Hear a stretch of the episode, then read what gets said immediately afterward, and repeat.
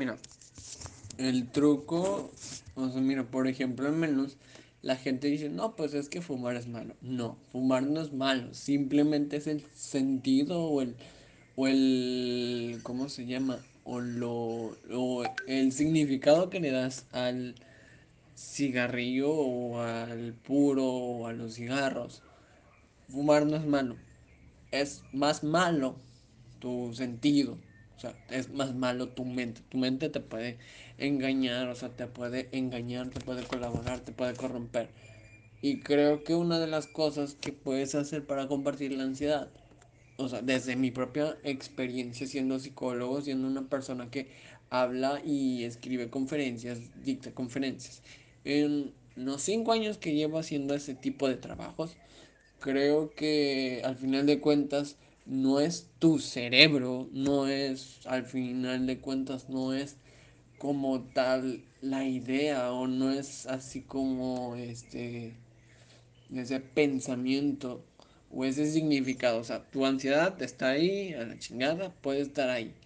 Pero si tú juegas y hackeas tu cerebro, entreteniéndote en otras cosas. Por ejemplo, dice gente, es que no puedo, es que no puedo. A veces la gente es muy necia y diciendo eso piensa de que va a librarse. Por ejemplo, hay personas que dicen, es que no puedo amarte, o sea, me dices que no puedes amar, amarte. Y creo que sí, amar a veces pues sí puede pasar. Pero creo que amar es cuestión de huevos, de que tú quieras, no que es que no puedo, es que ahorita sí puedo, ahorita no puedo, ahorita no molestes, o sí. Realmente no. O sea, estás yendo en contra de tu naturaleza.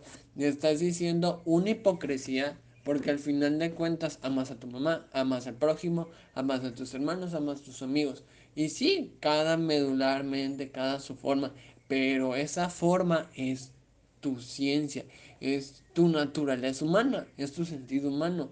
Y estás rodeado de ética y un montón de cosas. Pero el punto es que al final de cuentas, si tú aprendes a jugar con tu mente y si tú te pierdes a ti mismo, búscate en las cosas que, que, este, que te gustan, que amas, dibuja, haz lo que tú quieras. Pero búsquete en las cosas que realmente te llenen. ¿Por qué? Porque al final de cuentas la ansiedad sí puede ser algo bastante frustrante y muchas veces así. Pero creo que al final de cuentas no está nada mal que una persona se informe y aprenda diferentes habilidades o técnicas para poder este hackear su cerebro o por así decirlo este contener eso porque al final de cuentas la ansiedad es tu peor enemigo. Nosotros somos nuestro peor enemigo no las personas que nos abuchean o que nos insultan o que nos este de, o nos dejan huellas anémicas en nuestra vida en nuestro corazón creo que meramente dentro de todo eso eh, creo que al final de cuentas, tener miedo sí es algo, pero corre el riesgo, corre el riesgo, sale adelante, corre el riesgo. Pero aún así, este, lo, lo que es pues así, simplemente es un truco mental, un juego mental. Y creo que hay que llegar a un mundo y es a un proceso que yo llamo el despertar. Cuando ya despiertas y dices, la ansiedad no me puede ganar, y dices, no, pues es ansiedad.